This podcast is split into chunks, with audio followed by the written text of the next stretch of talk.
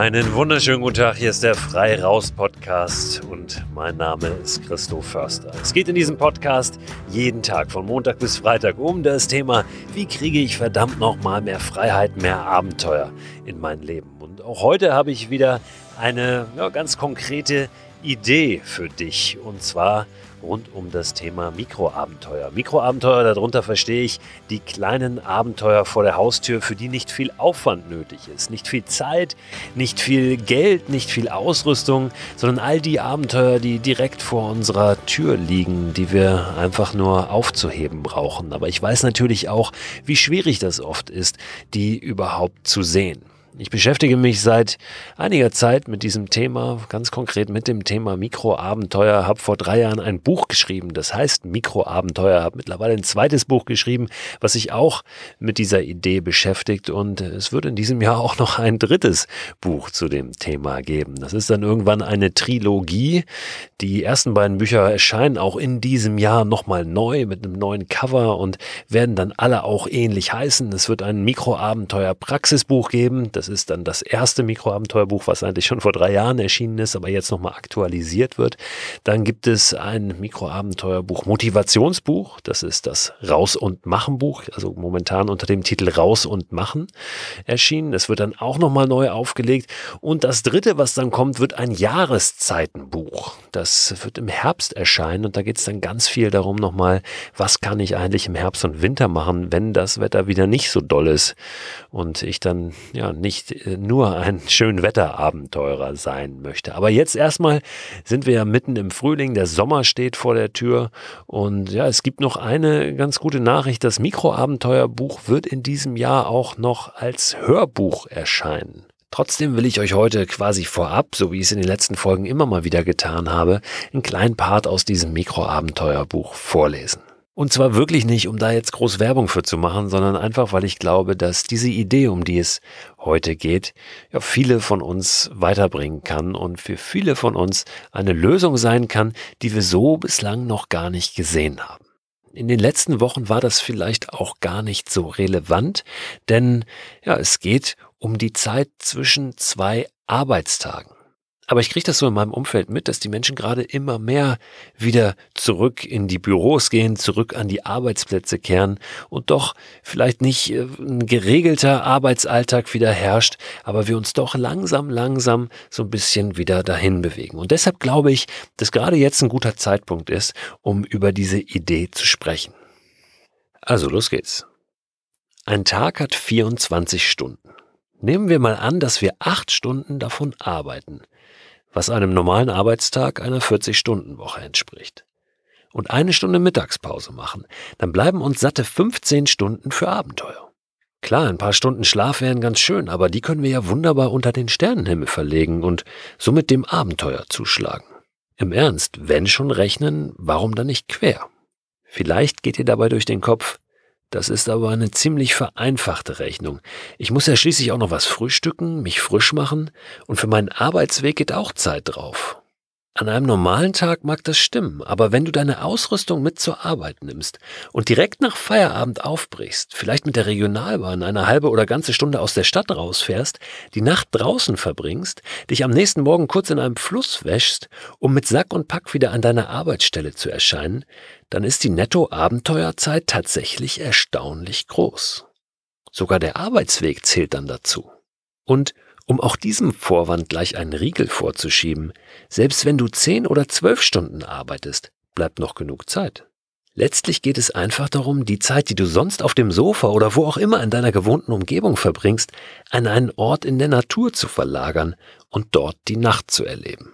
Im englischsprachigen Raum wird der gewöhnliche 8-Stunden-Beruf in Anlehnung an Arbeitsbeginn und Ende auch 9-to-5-Job genannt. Und jetzt kommt schönes unnützes Wissen. Schon 1980 trug eine US-Filmkomödie mit Jane Fonda und Dolly Parton den Titel 9 to 5. In Deutschland lief der Film unter Warum eigentlich bringen wir den Chef nicht um? Lass es so weit nicht kommen und tauche einfach zwischendurch ab. Und zwar 5 to 9. Tatsächlich gibt es im Englischen die Bezeichnung Five to Nine Adventure für Mikroabenteuer, deren Anfang und Ende am Arbeitsplatz liegen. Unabhängig davon, ob du wirklich um Punkt 9 Uhr beginnst und um 17 Uhr alles fallen lässt. Feierabenteuer trifft es auch ganz gut. Ein 5-to-9-Adventure ist der ultimative Ausredenkiller und kann dir einen extremen Energieschub geben. Und zwar unabhängig davon, wie gut oder schlecht du da draußen schläfst. Im Prinzip musst du auch nicht viel vorbereiten. Sicher hast du mittags schon was Warmes gegessen. Für den Abend reicht also ein belegtes Brötchen, das du dir unterwegs beim Bäcker holst und ein bisschen Obst. Deine Wasserflasche füllst du an deinem Arbeitsplatz noch einmal auf, dein Frühstück samt Kaffee bekommst du morgens am Bahnhof. Natürlich hat auch ein aufwendiges Outdoor-Dinner seinen ganz besonderen Charme, aber das Thema Essen ist keins, das dich auch nur ansatzweise bremsen sollte. Frisch machen kannst du dich am frühen Morgen in einem Bach, Fluss oder See, mit deinem Rest Trinkwasser oder in der Bahnhofstoilette. Ehrlich, gerade an großen Bahnhöfen sind die mittlerweile zwar kostenpflichtig, aber auch sehr gepflegt.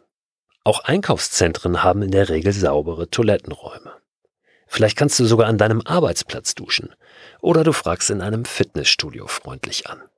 In der aktuellen Situation ist es vielleicht dann doch gar nicht so einfach, denn öffentliche Toilettenräume unterliegen ja nochmal ganz besonderen Maßnahmen zurzeit und Fitnessstudios sind ja auch noch nicht so zugänglich. Aber die Natur bietet wirklich in der Regel genügend Möglichkeiten und vielleicht kannst du eben auch an deinem Arbeitsplatz dich ein bisschen frisch machen. Aber es ist auch so, dass in der aktuellen Situation der nächste Satz besonders treffend ist. Ein 5-to-9-Abenteuer bietet die Chance, das radikale Lösungsdenken zu üben, das deine Mikroabenteuereinstellung entscheidend beeinflusst.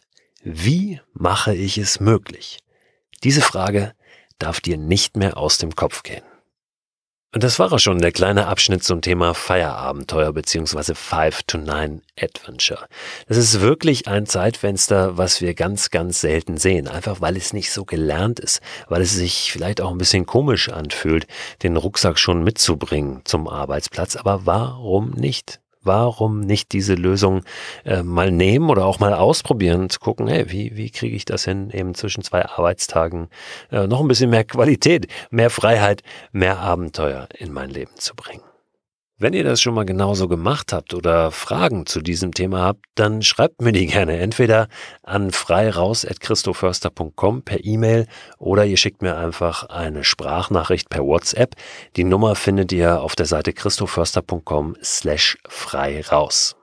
In der Folge gestern hatte ich euch ja mitgenommen auf ein Floß, auf das Rettungsfloß des Bildungsträgers Exeo, die ganz viel erlebnispädagogische Abenteuerprogramme für Schulklassen anbieten. Denen macht die Corona-Krise gerade richtig zu schaffen. Denen, also nicht nur dem Verein, sondern eigentlich der ganzen Branche, geht's ja, um die wirtschaftliche Existenz. Jetzt hat der Verein Exio sich gesagt, pass auf, wir ergeben uns nicht in unser Schicksal, sondern wir machen was. Wir bauen ein Floß und wir fahren mit diesem Floß von Lübeck, wo die sitzen, nach Berlin richtig ins Regierungsviertel, um die Bildungspolitik darauf aufmerksam zu machen. Vergesst uns nicht, denn auch solche Angebote, solche außerschulischen, erlebnispädagogischen Programme sind extrem wichtig für unsere Kinder und damit auch für unsere Gesellschaft. Ich habe in dieser Folge gestern mit Sönke und Bappe vom Verein Exeo gesprochen, dann die Nacht mit denen auf dem Floß verbracht, dort unterm fantastischen Sternenhimmel geschlafen, um am nächsten Morgen nochmal ein Stück mitzufahren, auch durch eine Schleuse mit denen zu fahren. Ich hatte mein Stand-Up-Paddleboard auf dem Floß, was ich dann danach wieder ins Wasser geschmissen habe und darauf zurückgepaddelt bin. Das ging in dem Elbe-Lübeck-Kanal, wo wir unterwegs waren, ganz gut, denn der hat keine Strömung. Und gestern hatte ich euch versprochen, dass ich auch euch nochmal mitnehme an Bord dieses Floßes und wir gemeinsam nochmal diese eine, diese nächste Schleuse passieren. Und das machen wir jetzt.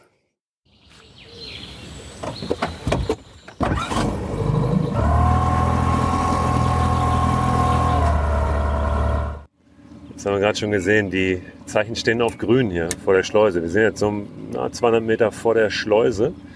Und jetzt soll es da durchgehen. Ne? Grün ist schon mal gut, oder? Grün, grün ist top. Grün ist top. Wir warten uns. Da können wir jetzt reinfahren. Ja, dann äh, machen wir den Motor wieder an und dann sehen wir zu, dass wir da durchkommen.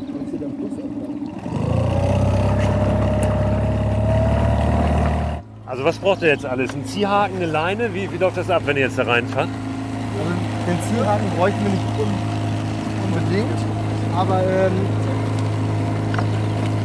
jetzt rein theoretisch doch der, der, der Schleusenwächter uns auf der anderen Seite haben möchte, dann kann man halt mit, diesen, mit dieser Teleskopstange schneller und sauberer agieren, bevor wir da jetzt wieder den Motor und hin und her. Und, ähm, aber ansonsten, wir brauchen halt eine Vorderleine, eine Achterleine, damit wir halt vorne und hinten festmachen.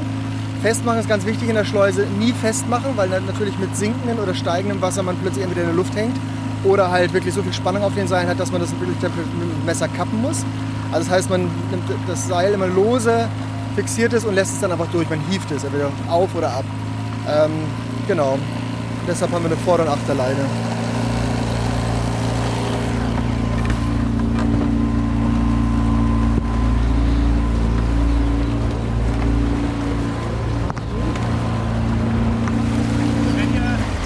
Äh, rechts neben dem, hallo erstmal, äh, rechts neben dem oder auf der rechten Seite Ja. das rot-weiße Schild, da ist eine Anlegemöglichkeit. Da ist zwar ein Zaun drum, aber die Tür ist auf. Und wo die Tür auf ist, bin ich herzlich willkommen, sag ich immer. Wir, wir schleusen noch und würden auf der anderen Seite anmachen. Also. Okay, aber hinter der Schleuse ist keine Anlegestelle mehr. Das wird ein Mikroabenteuer.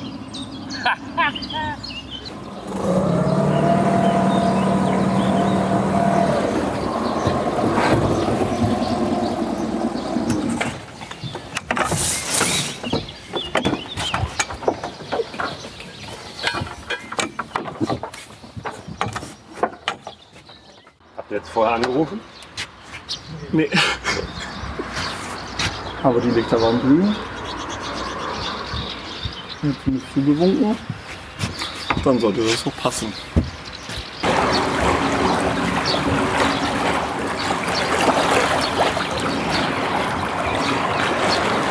Pappe, gibt's denn was, was du besonders gerne isst?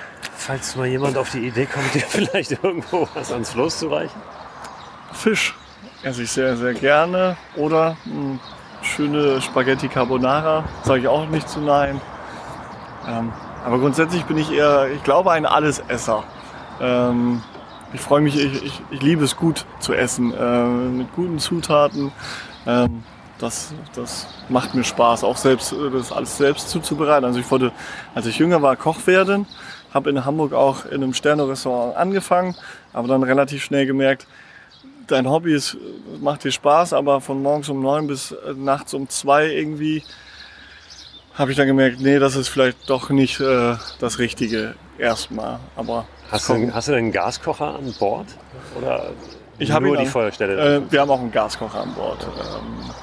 Ähm, und da werden wir uns, glaube ich, einfach einspielen, äh, je nachdem, worauf wir Lust haben. Ähm, beides ist, glaube ich, immer ganz praktisch. Auf den ersten Etappen bist du jetzt noch ganz gut äh, versorgt wahrscheinlich, weil natürlich äh, du nicht so weit weg bist von Ja, zu Hause oder von genau. eurer Base. Aber dann irgendwann wird es sicher ein bisschen dünner.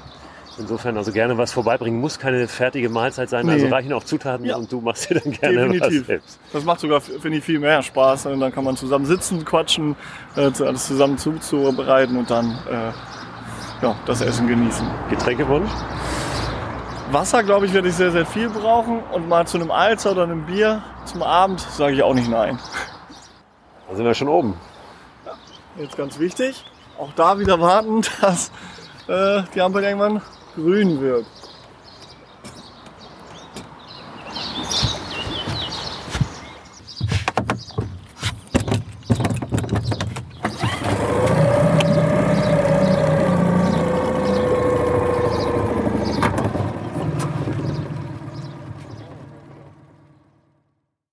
Das war ein wunderbarer Start in den Tag. Ich war aber ehrlich gesagt auch ganz froh, als ich dann wieder auf meinem Board war und dieser Motor um die Ecke getuckert war. Denn ja, diese ständige Geräuschkulisse da auf dem Wasser, die kann ich mir vorstellen, ist auf Dauer ganz schön anstrengend. Mittlerweile haben Bappe und Co. den Motor aber auch abbauen müssen, denn sie sind in Hamburg gelandet. Ich habe sie gerade gestern getroffen an der Hamburger Binnenalster und es war gar nicht so einfach, da reinzukommen. Den Motor mussten sie abbauen, sie mussten alle Banner umdrehen, sie mussten versichern, dass sie dort keine Versammlungen abhalten auf dem Floß. Und der Schleusenwärter hat dennoch sehr, sehr grimmig geguckt, aber er musste sie reinlassen von dem Hafenbereich auf die Alster. Dort sind nämlich Motorboote verboten. Dort ist es auch verboten, eben Werbung zu zeigen. Aber sie wollten unbedingt nach Hamburg, sie wollten auf die Alster, um auch da natürlich nochmal einen größeren Impact zu haben und auf ihre Situation aufmerksam zu machen. Wenn du Lust hast, die Aktion zu unterstützen, dann kannst du natürlich einfach Bappe was zu essen vorbeibringen, anderen von diesem Projekt erzählen oder auch spenden. Infos dazu schreibe ich dir in den Newsletter. Immer am Ende der Woche, am Freitagabend, schicke ich einen Newsletter raus mit allen Hintergrundinfos, die so im Laufe der Woche in den einzelnen Folgen aufgelaufen sind. Abonnieren kannst du den auch unter christoförster.com slash frei raus. Heute hinten raus noch einen kleinen Tipp. Und zwar ist es so ein bisschen ein Tipp in eigener Sache, aber eigentlich auch überhaupt nicht, denn es geht am Ende wieder um dich, um euch. Es ist auf diesem Floß, bei diesem Besuch äh, auf dem Floß von Exeo, nämlich ein Video entstanden, wo ich nicht die beiden, also Sönke und Bappe, interviewt habe, sondern die mich. Das haben sie als Facebook Live-Video gestreamt und das sind ungefähr 45 Minuten, in denen es um das Thema Mikroabenteuer geht und meine ganz persönliche Draußen-Motivation. Dieses Video könnt ihr euch aber auch jetzt noch ansehen. Ich habe das mal auf meinen Facebook-Seiten verlinkt. Die lauten Christo Förster einmal und dann raus und machen. Ihr findet das aber auch auf der Facebook-Seite vom Exeo-Verein. Und dann merkt euch schon mal den Pfingstmontag vor. Da gibt's auf dem ZDF zur Primetime direkt vor Rosamunde Pilcher eine 45-Minuten-Doku zum Thema Mikroabenteuer, bei der ich auch einen kleinen Part spiele. Aber da sage ich auch in den nächsten Tagen nochmal was zu. Vielleicht schon mal im Kalender markieren. Pfingstmontag 19.30 Uhr bis 20.15 Uhr 45 Minuten Mikroabenteuer beim ZDF. Und jetzt raus mit euch, raus mit mir. Ich wünsche uns allen eine gute Zeit und würde mich freuen, wenn wir uns morgen wieder hören. Macht's gut.